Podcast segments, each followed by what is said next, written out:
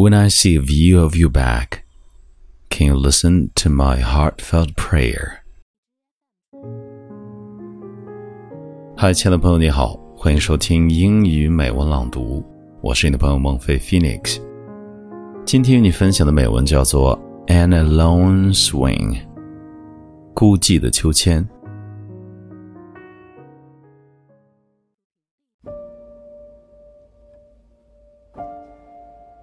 An alone swing. Baby, it's raining here. I sit by the window, listening to the music and missing you. I hear the voice of the rain. It seems as if someone is crying. When will it stop? Only the alone one can know the mood of the rain.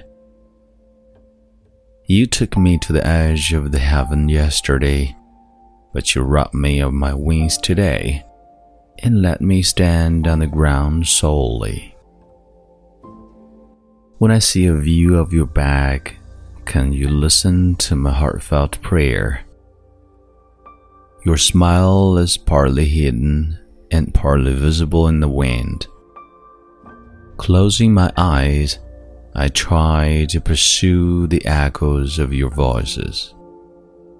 You occupy my everyday's dream that tears come to my heart. You're the person whom I shouldn't love, although the fate played a joke on me. If there were a grim possibility which is able to twist the dark finale, I'd like to dye it red with all my blood and change my life for your transitory hug. In autumn, the leaves change from green to brown. Thousands of the little white dandelion seeds are all swaying to the light wind. The only swing can do nothing but wait in the park.